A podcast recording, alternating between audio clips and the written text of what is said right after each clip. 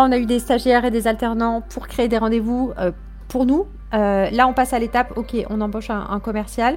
Euh, euh, ben, très structuré, c'est-à-dire le process de recrutement. Euh, tu as plusieurs points de contact, plusieurs rendez-vous, notamment la partie premier entretien soft skills.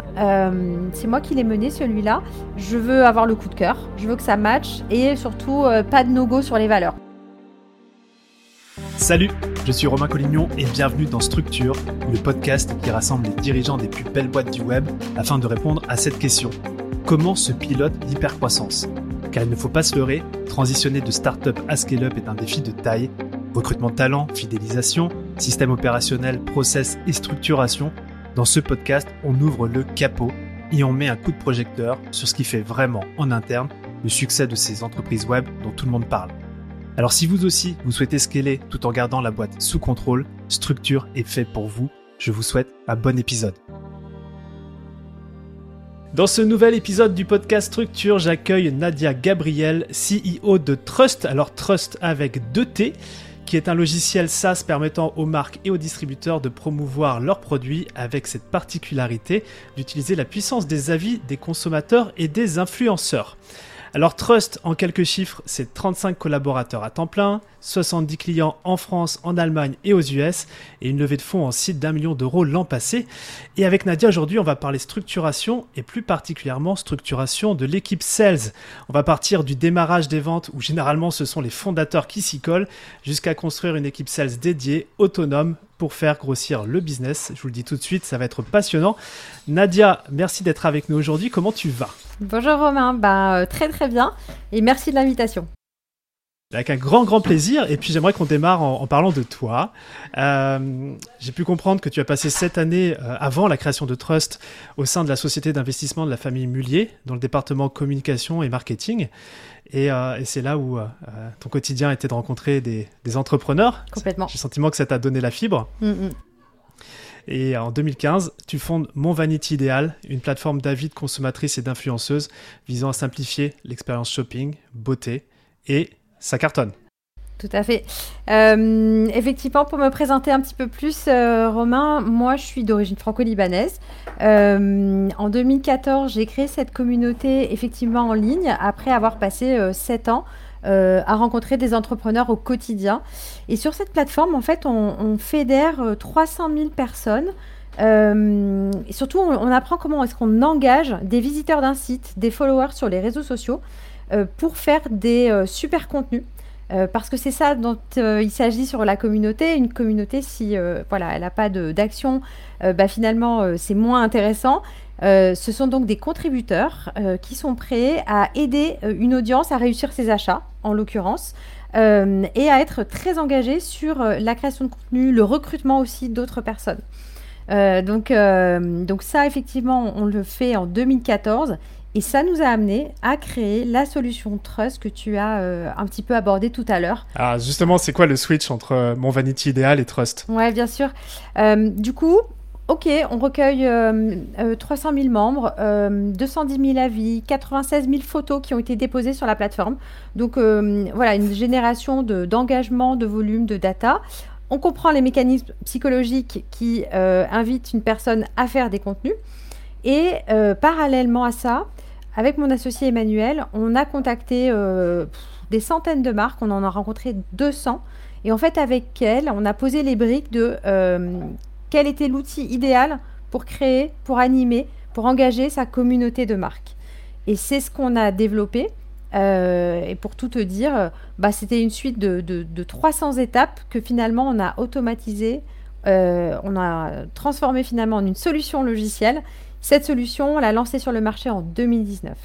Mhm. Alors deux, choses que j'entends. Donc, si je comprends bien, euh, mon vanity idéal, tu fait prendre conscience de l'impact des communautés et comment ça fonctionnait. Exactement. Et là, tu t'es dit avec Emmanuel, OK, toutes les entreprises ont besoin de ça, c'est pour ça qu'on crée Trust. Exactement. C'était euh, vraiment euh, du test and learn. Euh, en plus, bon, d'apporter de la valeur à, une audience. Mais du coup, on a mis en place ce plan machiavélique, on va dire, de se dire, OK, on a compris ce que c'est. Maintenant, on en fait une solution que toutes les marques vont pouvoir utiliser et finalement créer, si tu veux, leur vanity, enfin mon vanity idéal pour chacune d'entre elles. OK. Et du coup, avec un sujet tu l'entends quelque part de désintermédiation, c'est-à-dire comment la marque, elle engage sa communauté en ayant un contact direct avec elle et du coup en étant moins dépendant des plateformes sociales moins dépendant de l'acquisition publicitaire aussi, qui sont des sujets euh, très actuels, euh, parce qu'elle est en direct, et donc pas un format marketplace, comme tu l'entends. ok, génial. Alors, tu as démarré cette aventure, il y a Emmanuel, euh, ton associé, il y, a aussi il y a aussi Didier, on va certainement en parler. Moi, je serais curieux que tu. J'aime toujours poser cette question-là en démarrage d'interview c'est la, la, répartition des rôles et des responsabilités quand on est plusieurs associés. Euh, est-ce que tu pourrais me partager, toi, ce que tu fais, ce que fait Emmanuel et ce que fait Didier? Oui, bien sûr.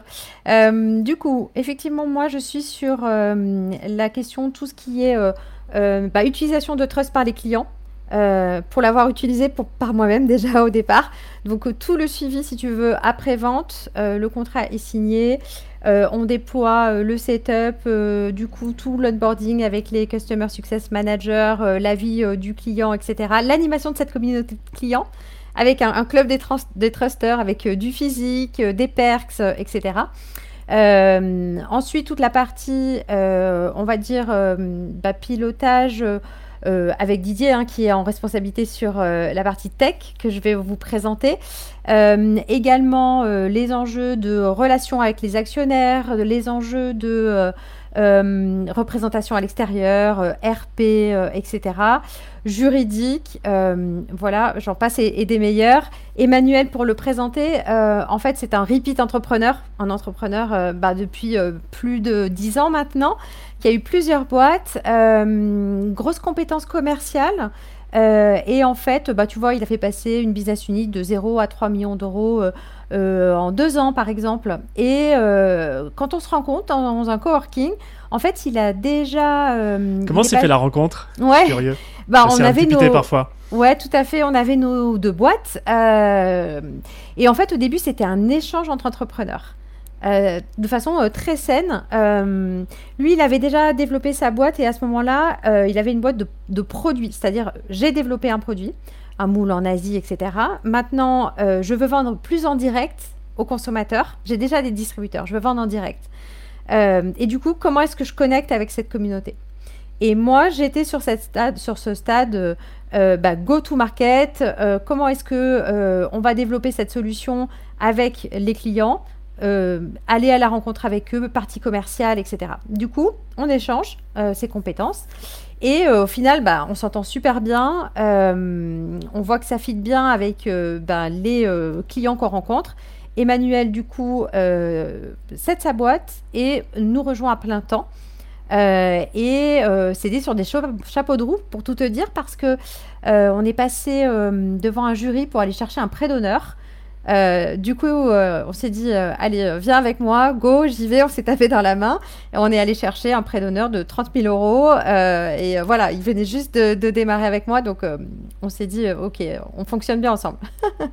et, et, Didier, lui, c'est le profil bah, ingénieur de la boîte qui pilote toute la partie tech, euh, sécurité, architecture, euh, etc. bah, c'est un petit génie de l'informatique. Ça fait plus de 20 ans maintenant qu'il est dans le domaine. Il a développé 55 sites, apps, logiciels. et du coup, il a apporté bah, toute cette expertise voilà, de développement euh, avec en plus, euh, je dois dire, une grande chance, c'est que Didier, il a été aussi entrepreneur. C'est un, développeur qui a eu des boîtes, du coup, qui mhm. comprend très très bien les enjeux business. Euh, les enjeux produits le passionnent. Et aujourd'hui, le produit, ben, c'est vrai que on a deux personnes de l'équipe qui travaillent en plus des trois fondateurs. et ça apporte énormément de valeur et on est tous passionnés par le développement du produit.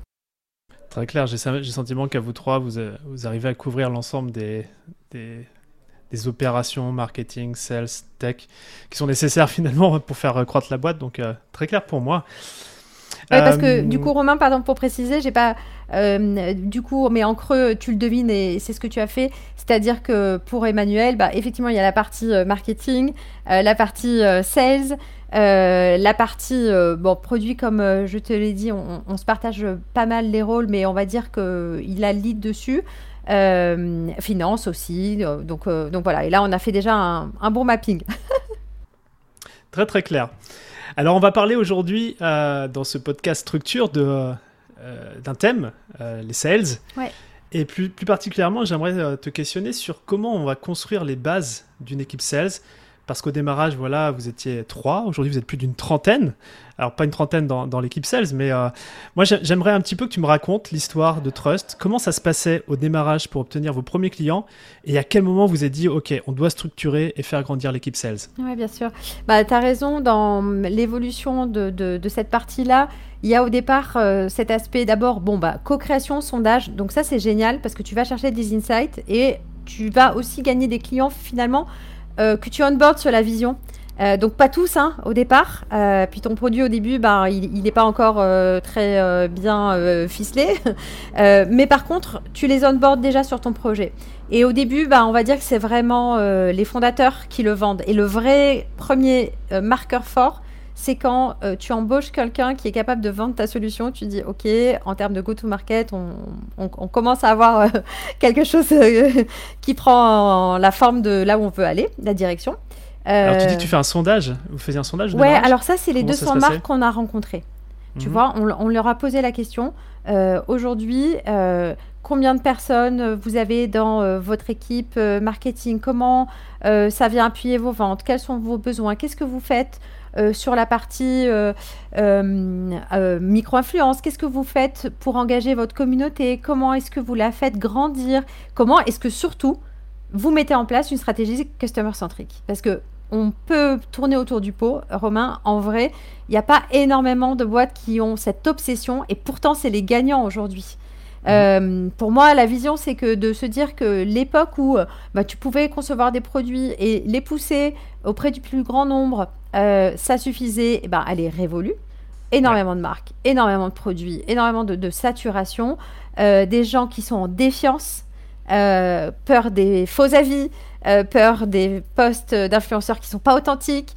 et du coup, l'idée de mettre ces consommateurs au centre de ton développement, ça a plein, plein, plein d'impacts, dont celui de développer ben, des meilleurs produits à terme, parce que tu les auras conçus avec eux, de les écouter, de mieux comprendre ta cible parce qu'elle évolue, de comprendre tes non-clients.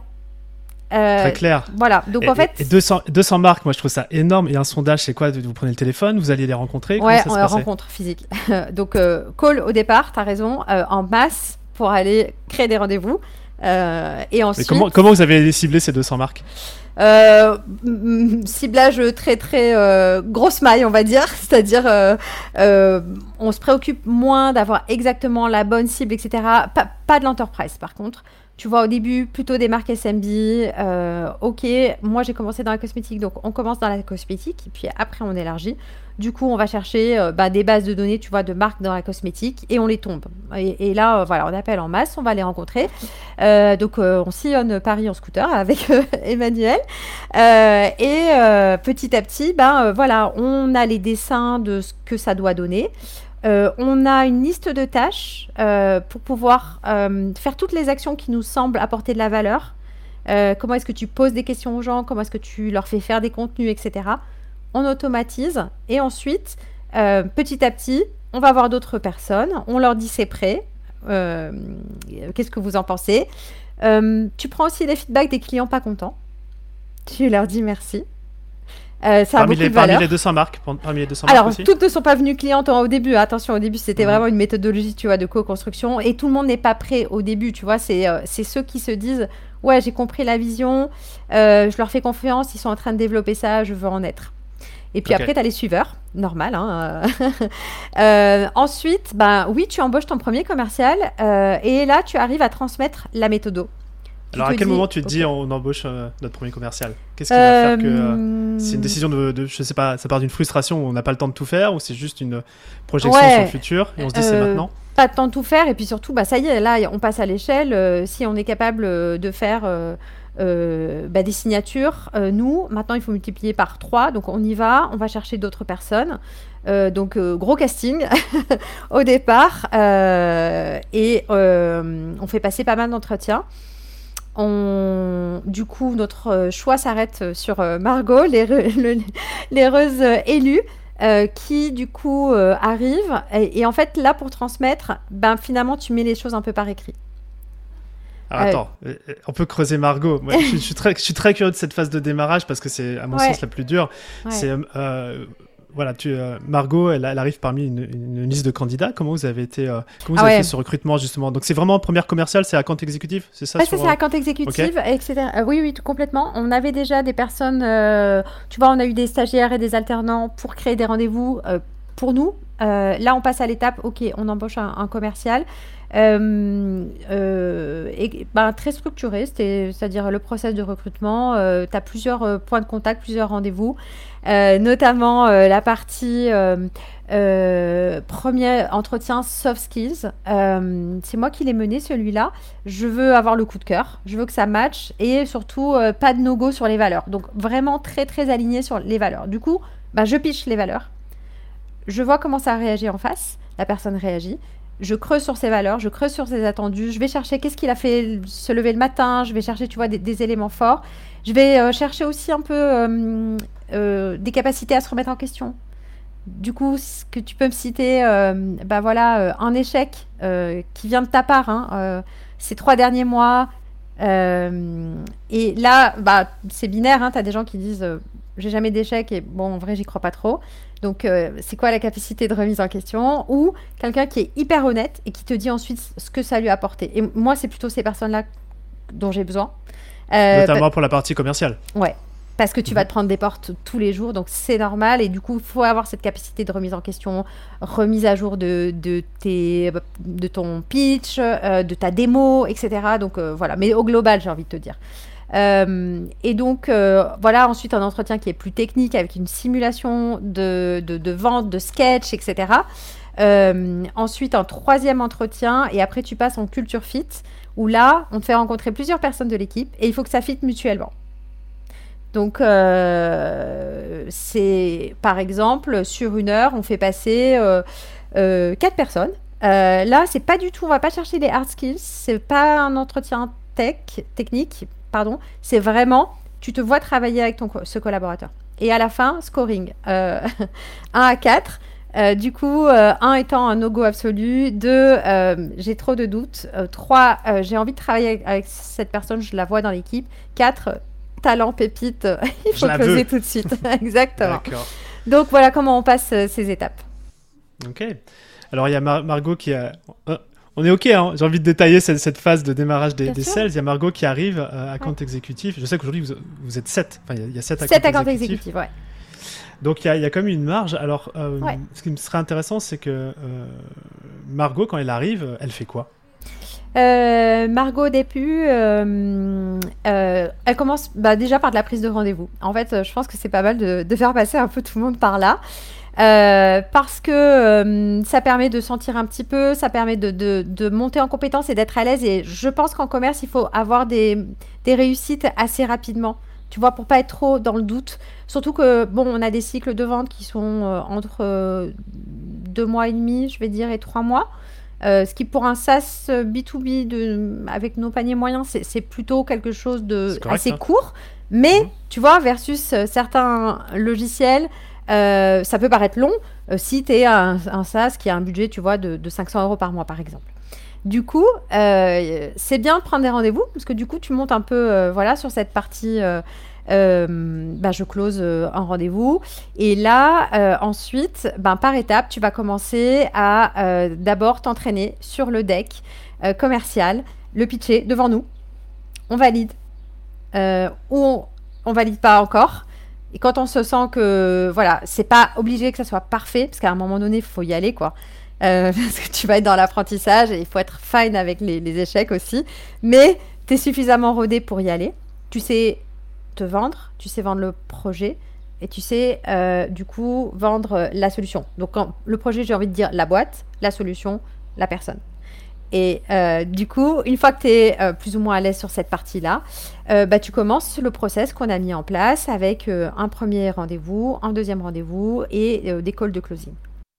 Ok, je pense qu'on va, on va revenir un peu dessus tout à l'heure.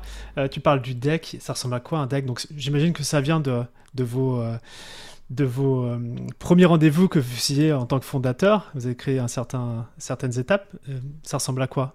C'est Euh, assez doc, bref un- finalement. un oui, oui, c'est un Google Slide, tu vois, qui peut faire Mhm. euh, 10-15 slides. En fonction de tes interlocuteurs, tu peux passer euh, plus ou moins vite sur euh, quelques slides. Donc finalement, tu as, ta trame et puis après, tu ajustes un petit peu. Mais quand même, la première étape, pour nous, c'est d'aller d'abord poser des questions. Donc se présenter, ça c'est sûr. Il faut qu'ils se disent, OK, j'ai des experts, euh, je suis à l'aise, je vais pas perdre mon temps. Les gens sont ultra pressés. Donc euh, voilà, on se présente. Ensuite, euh, on va poser des questions pour comprendre et du coup orienter, y compris euh, bah, ce deck, euh, finalement, la manière dont tu le présentes, tu l'orientes par rapport à ce que t'a dit la personne. Euh, donc c'est pas exactement le même discours, tu vas être en capacité de l'ajuster. Euh, parce que si la personne t'a dit que tel enjeu prioritaire pour elle, c'était de la fidélisation, ça sert à rien, par exemple, que tu ailles euh, lui expliquer comment est-ce que euh, Trust va lui permettre aussi d'aller travailler son acquisition plus facilement, tu vois, par exemple. Euh, et ensuite, des mots, et des mots seulement quand on a eu ces éléments. Parce que là aussi, la démo, du coup, elle est customisée, elle apporte de la valeur, elle répond. Euh, et, sinon, démo pour démo, en vrai, ça nous intéresse pas. Alors, démo, D-E-M-O. c'est ça. Euh, bah, ça, ça m'amène à une question qui. euh, j'ai le sentiment que du coup, au départ, effectivement, à compte exécutif, ils faisaient un petit peu tout.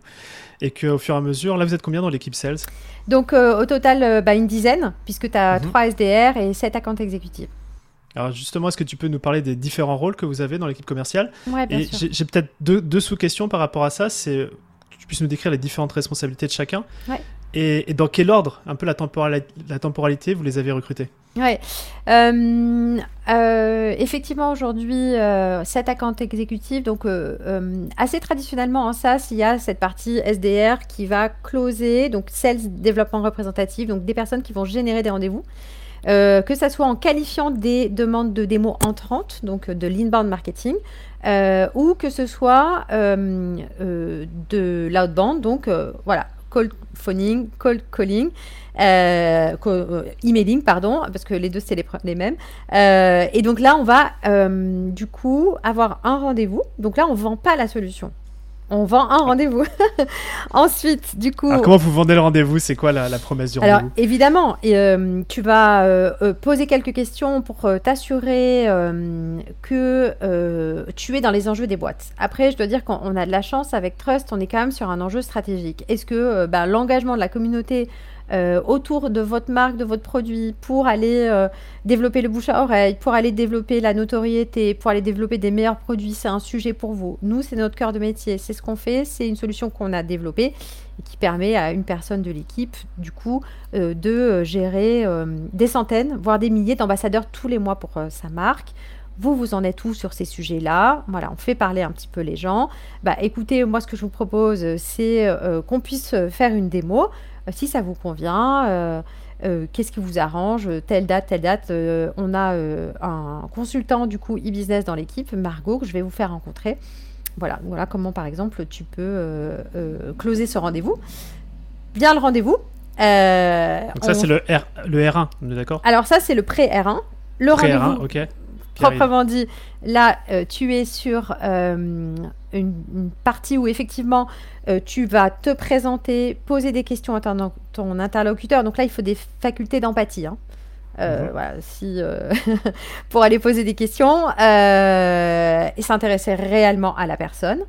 Ensuite, à ce moment-là, tu peux faire une, une démo et ensuite valider le sujet que oui, il y a un intérêt pour la solution, il y a un décisionnaire qui est pas trop loin, on a compris comment l'équipe était structurée, on a compris comment euh, les prises de décision, les budgets se faisaient. Euh, parce que si tu, on te dit que c'est pour l'année prochaine, on va pas occuper un account exécutif à ce moment-là, on va pas lui faire perdre du temps. Euh, et on va dire qu'on se revoit bientôt. Par contre, si c'est bon, bah, on close un second rendez-vous dans les euh, allez, 15 jours, 3 semaines, où là, on va, Mhm. dans l'intervalle, travailler à un document de présentation par rapport à ce que l'autre in- interlocuteur nous a dit. Parce que Trust, bah, il y a plein, finalement, de possibilités de l'utiliser. Et du coup, par rapport à ce que tu m'as exprimé, et ben en fait, je vais faire une présentation pour montrer comment est-ce qu'on va répondre à ces enjeux avec la solution. Et donc R1, R2. Donc là, je suis au R2 sur cette présentation, exactement, avec ton account exécutif. Euh, et euh, là, euh, donc déroulé, prise en compte des retours, on, voit si on a bien compris le contexte, les enjeux, on montre ce que font aussi un peu les concurrents. du coup, que la personne se dit c'est vrai, effectivement, j'ai vu ça, il me faut ça, etc. et ensuite, on passe sur la partie budgétaire. Euh, qu'on creuse bien, voilà, on explique tout. Euh, quand euh, du coup la personne nous dit bah en fait je vais en parler à ma direction. Bon bah super Romain mais déjà si ça tenait qu'à toi quel est ton avis? Ce qui permet du coup derrière de se dire bah oui j'ai un champion. J'ai un ambassadeur.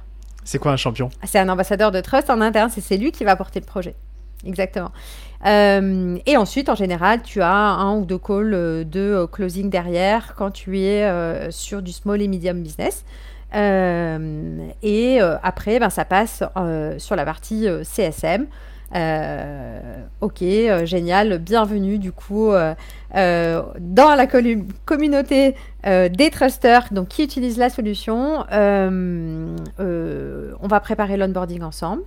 Euh, on va t'aider à préparer tes premières campagnes. On va brancher la solution sur ton site internet. Euh, tu vas pouvoir engager tes visiteurs, tes followers, ta communauté, faire du recrutement, faire du social ad si tu veux faire du recrutement, etc. Euh, pour aller faire grandir cette communauté et avec une notion de pouvoir les engager derrière tes produits. Avec du test de produits, avec des feedbacks, avec des tests d'usage, avec voilà, plein de façons d'aller générer du contenu. Euh, et ensuite la diffusion de ces contenus sur tous les points de vente qui sont importants pour nos clients pour aller générer des ventes. Très clair, tu vas nous faire un, condensé du, processus sales. Et j'ai le sentiment que euh, le développement de l'équipe euh, qui s'est fait autour des SDR, euh, à compte exécutif, CSM aussi derrière. Ouais. Euh, ils sont pas arrivés en même temps aussi peut-être, je sais pas comment ça s'est construit l'équipe? Ouais, il faut un peu paralléliser en général, mais par contre les rôles, tu as raison, se précisent au fur et à mesure et en fait. moi, la vision que j'en ai, c'est que très souvent sur les business SaaS, en fait, tu deviens assez expert sur ta verticale. Euh, donc, euh, tu peux te dire peut-être quand tu es commercial, ben, peut-être je suis étriqué, mais en fait, non, non, c'est pas étriqué parce qu'en fait, ton rôle, il a énormément d'importance. C'est un travail d'équipe, c'est collaboratif. Euh, la génération. T'entends quoi, expert par vertical? Bah, En fait, moi, par exemple, je vais être que sur de la génération de rendez-vous.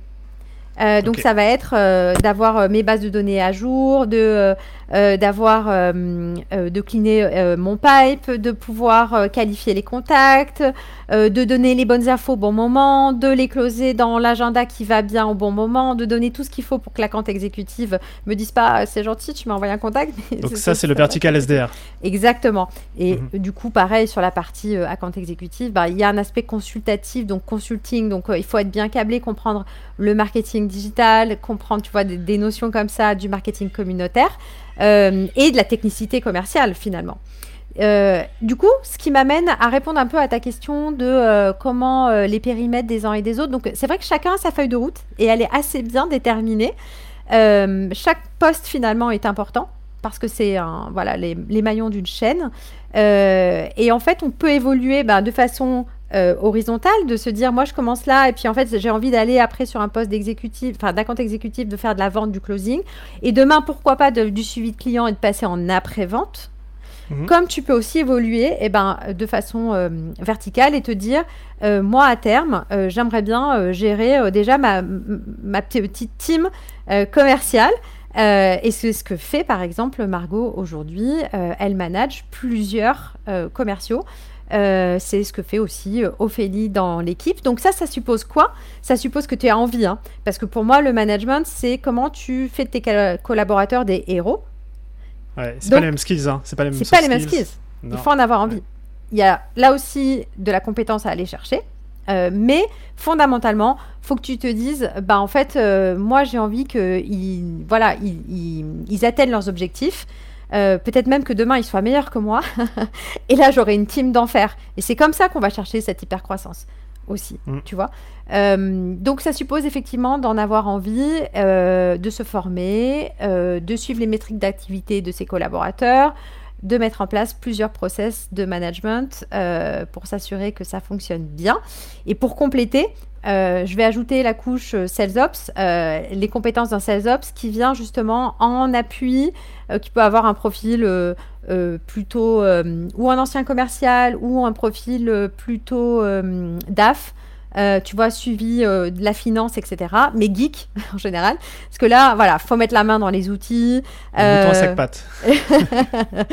Euh, et, et, du coup, effectivement, être là en renfort pour le suivi des activités, que les outils, parce qu'ils sont fondamentaux, tu vois, c'est tes taux de signature, quelle est la probabilité de ton taux de signature pour pouvoir faire ton pipe? Du coup commercial et te dire, OK, combien j'ai de R1 ce mois-ci, de R2, pour aller s'assurer que j'atteins mes objectifs, etc. Donc, il faut suivre ces, métriques. Donc, le sales ops, c'est, le chef d'orchestre C'est euh, lui qui a la direction du pôle commercial? alors, non, pas forcément euh, chef d'orchestre. Euh, nous, ben, c'est plutôt aujourd'hui, il est en support. Mais tu peux avoir des équipes où effectivement, il a un profil un peu chef d'orchestre. Mais aujourd'hui, c'est plutôt un support. C'est je m'assure que euh, toutes les datas remontent, donc je suis obsédée par les datas, que toutes les datas remontent, que tout est bien câblé. Euh, tu vois, euh, comment te dire Par exemple, euh, on utilise un outil de coaching euh, pour les commerciaux qui s'appelle Mojo. Voilà, on les salue, mhm. la team Mojo qu'on aime beaucoup, qui est de l'enregistrement vidéo pour les commerciaux pour les aider à se coacher, à s'auto-coacher. ok, j'ai terminé mon rendez-vous. Est-ce qu'il remonte bien dans l'outil? Est-ce que mes métriques d'activité remontent bien dans mon CRM de vente? Est-ce que éventuellement, si j'ai des leads entrants, enfin j'ai des leads entrants, est-ce que ça passe bien sur le téléphone des personnes? Euh, qui sont en poste à ce moment-là. Euh, tu vois, il y a plein de câblages en fait à faire en vrai pour que ça fonctionne. Et c'est le sales up qui s'occupe de, chapeauter tout ça. Exactement. Ah, tu m'as parlé un petit peu d'outils. Ah, attends, tu voulais peut-être euh, compléter? Bah, À terme, après, tu peux te dire, effectivement, j'ai aussi un profil coach. Aujourd'hui, c'est plutôt fait euh, entre Emmanuel, entre Margot, etc. Mais à terme, tu peux construire ton équipe commerciale avec ta cellule comme ça, tu vois. Euh, j'ai euh, X account exécutif, X SDR, un sales ops et un, un, profil plutôt accompagnateur coach. Voilà. Ok, très clair. Du coup, le, le Sales Up, tu m'as parlé des, outils, tu m'as parlé de Mojo.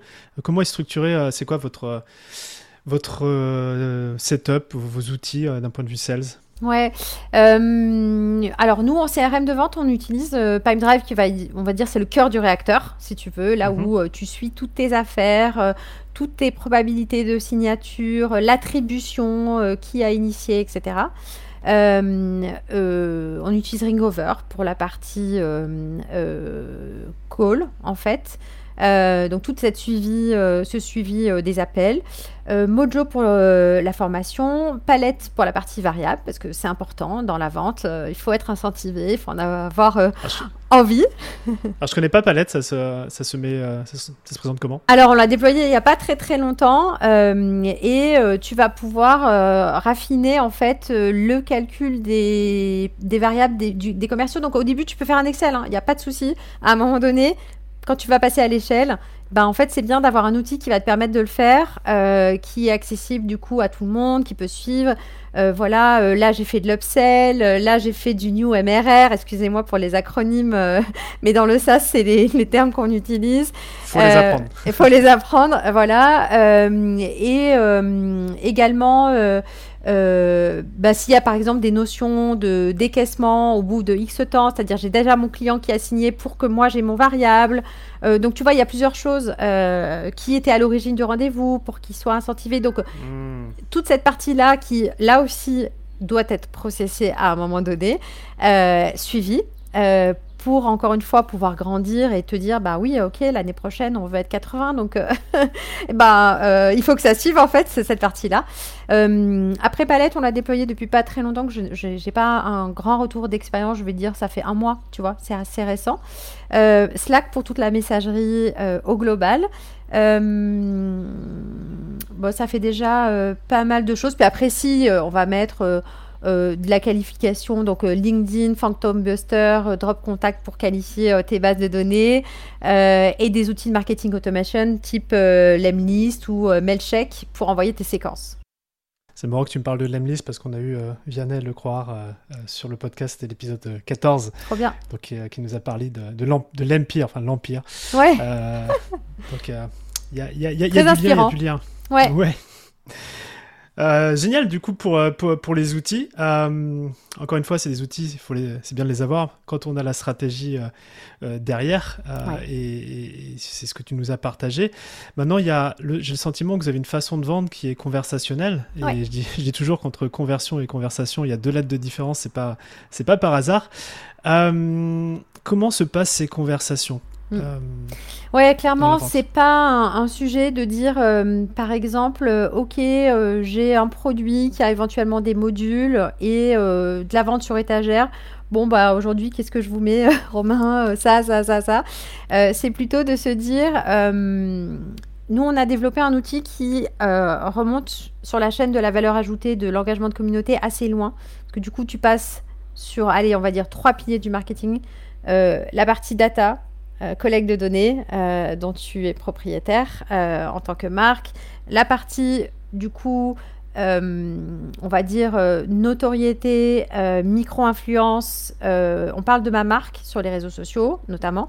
Et la partie UGC, contenu de réassurance. J'ai des témoignages de consommateurs sur tout mon tunnel de vente. C'est quoi l'UGC euh, user Generated Content, donc tous les contenus qui vont être réalisés par les consommateurs. Euh, beaucoup de choses sont imbriquées. Euh, aujourd'hui, on va pas vendre Trust en disant c'est juste de la data. Tu passerais à côté de tout le reste, c'est un peu dommage. Par contre, il y a plusieurs manières de l'utiliser. Puis il y a un module d'avis aussi qui existe parce qu'il est complémentaire. La vision, c'est pas de faire un module d'avis, tu vois, Bazar Voice est là. Euh, mais, euh, et d'autres acteurs hein, sur les avis. Mais par contre, nous, on va apporter des choses supplémentaires sur le module d'avis euh, et de se dire, bah, il va être là pour aider aussi les ambassadeurs à créer des super contenus. Donc, il a un lien avec le produit de base. Mais plutôt que de faire cette vente en te disant de quoi tu as besoin, regarde tout ce que j'ai, c'est plutôt mhm. de dire, dis-moi quels sont tes enjeux d'entreprise, au semestre, à l'année, et toi, tes enjeux personnels, toi, sur quoi tu reportes en fait à ta direction, c'est quoi tes KPI, etc. Et ça, c'est important d'avoir ça, sinon tu manques une grande partie. Enjeu de boîte et enjeu de la personne que vous avez au téléphone. Exactement. Et ensuite, avec ça, euh, on va chercher différents éléments euh, sur euh, le site internet, les objectifs de vente, ce qui est fait, la composition de l'équipe, etc. Et seulement une fois qu'on a ces éléments-là, on peut travailler à quelque chose de sérieux et te dire, bah, par rapport à ce que vous m'avez dit, moi, ce que j'ai imaginé, et tu peux euh, croiser dans l'équipe aussi euh, sur euh, des scénarios finalement, mhm. voilà la meilleure façon d'atteindre les enjeux que tu as indiqués grâce à Trust. ok, ça m'intéresse, Nadia, etc. C'est maintenant, c'est une question de prix. Bon, bah écoute, si c'est une question de prix, c'est pas un sujet, on trouvera toujours un moyen. Donc euh, il y a des gens qui se disent, bah en fait, euh, moi je suis prêt par exemple à euh, avoir un prix et du coup je m'engage sur un plus grand nombre d'années, par exemple. Et mhm. donc on trouve des solutions. Et ça, Là, on arrive dans la négociation finalement. Exactement. À ce stade-là, la personne souhaite le, produit, le service. Et du coup, on est dans cet échange. Tu vois, on va pas dire non, etc. On est dans cette conversation. On va savoir effectivement si lui, il est capable de le vendre en interne donc quelque part, euh, ben voilà, moi je suis convaincue, je vais en parler à ma direction, euh, etc. Bon bah super. Et sur quel levier tu vas appuyer? Et c'est lui qui te pitch. Tu vois ce que je veux dire? Donc là tu te dis c'est bon, euh, voilà. S'il faut, je suis là aussi pour être dans cet échange. et ensuite, bah, c'est ton ambassadeur. Et quand c'est un compte qui est un peu plus grand, il va aussi te mettre en relation avec d'autres entités. Mmh. donc voilà, c'est en tout cas euh, cette méthode, effectivement, euh, où euh, on n'est pas à pousser à tout prix en disant il faut que je déballe tout ce que j'ai à dire. Mais j'écoute. Je déballe le nécessaire par rapport aux besoins. Exactement. Très clair. Écoute, là, on parle de conversation. J'aimerais juste qu'on remonte une étape en avant qui est celle de la génération de rendez-vous. Euh, quand on a préparé cette, interview, tu m'as parlé de la, machine à rendez-vous de, chez Trust. Euh, comment vous générez du rendez-vous, que ce soit en inbound, en outbound? Ouais. Euh, Oui, bien sûr. Euh, alors, on a cet aspect euh, assez traditionnel de, de contact téléphonique, parce qu'il n'y a pas à dire, Romain, ça a beaucoup de valeur d'avoir les gens au téléphone. Euh, de pouvoir échanger avec eux. Donc, on va dire que cette partie-là, elle est très forte chez nous. Donc, c'est voilà, de se dire, ok, moi je suis un SDR, je vais passer X appels téléphoniques par jour, par semaine pour aller générer des rendez-vous. Euh, c'est une première chose. Ensuite, euh, bah, séquence d'email également. Euh, ça va être également de pouvoir, sur la partie inbound, générer bah, des contenus à valeur ajoutée. Donc, on, est plutôt pas mal en SEO. On a une forte compétence en fait SEO dans l'équipe. Pourquoi? Parce que ça veut dire que tu comprends les recherches de tes utilisateurs. Donc tu sais te mettre dans, tes, dans, dans leurs souliers. Euh, et euh, ensuite, évidemment, il y a la technique. Euh, et Mira est très très forte pour ça dans l'équipe. et bah, tu vois, on prend des positions zéro, je sais pas, sur... je, vais vous dire ce que c'est position zéro, mais sur Google. de se dire aujourd'hui sur une requête, on est capable de positionner avant tous les autres résultats sur plusieurs. Bah, hier, je sais pas, l'équipe m'a dit Avis consommateur authentique, position zéro. On passe euh, par exemple euh, devant tout le monde. Alors ces choses-là peuvent changer au fur et à mesure des, Mais on est bien positionné. Ça, c'est un peu parce que hum, c'est une expertise qu'on avait sur mon Vanity Ideal. On, avait positionné, on a positionné 18 000 mots-clés en première page de Google. C'est la première page que tu veux, parce que c'est le, top 3 en fait. Les gens, ils descendent plus après. Donc ça, c'est une manière aussi de générer euh, des rendez-vous en faisant des contenus, des livres blancs, euh, des contenus à valeur ajoutée où derrière les personnes euh, passent. Moi, je fais des conférences aussi. Et euh, du coup. T'interviens sur des podcasts aussi? je, Oui, tout à fait. et du coup, les personnes se disent bah tiens, moi j'aimerais bien avoir, j'aimerais bien avoir une démo et aussi du referral. C'est-à-dire un client heureux. Bah, c'est un client qui te met en relation. Et là, c'est le Graal. C'est votre, CSM qui font ça? Ouais, complètement. Exactement. Euh, euh, et, d'ailleurs, bah, si tu veux, sur cette partie après-vente, euh, justement, on va aller chercher avec des calls. de comprendre, de mesurer la satisfaction client, de mesurer s'ils ont une appétence à nous mettre en relation sur les notes de 7 et au-delà, donc sur 10. Hein. Ouais, NPS. Mhm. Euh, donc le Net Promoter Score, euh, pour euh, les auditeurs qui ne le connaissent pas encore, donc c'est une mesure de la satisfaction client où on fait une soustraction entre les clients qui sont hyper contents de, des détracteurs et sans prendre les neutres qui vont être à 7.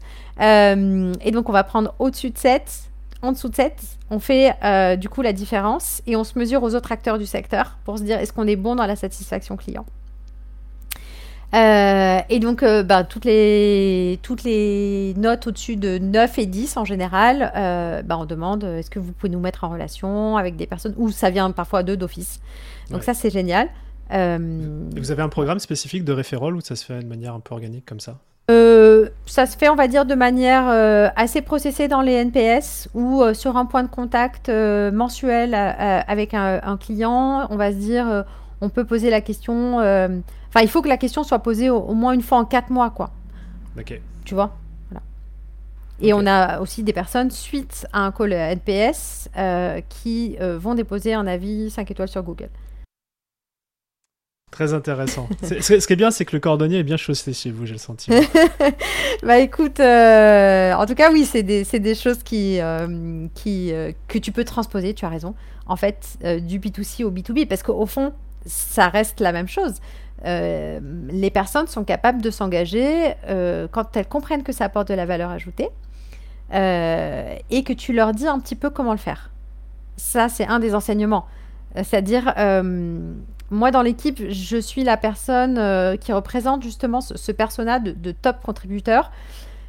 je vais te dire cette anecdote. J'utilise Google Chrome. ok, c'est un navigateur par rapport aux autres que je préfère. Euh, le jour où ils ont enlevé la fonctionnalité rouvrir le dernier onglet fermé, j'étais très triste. Parce que quelle galère d'aller dans l'historique et d'aller retrouver ce que tu cherchais.